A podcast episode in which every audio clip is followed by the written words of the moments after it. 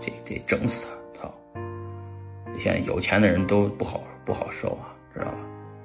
所以呢，我这些东西都不会买的，你们放心吧。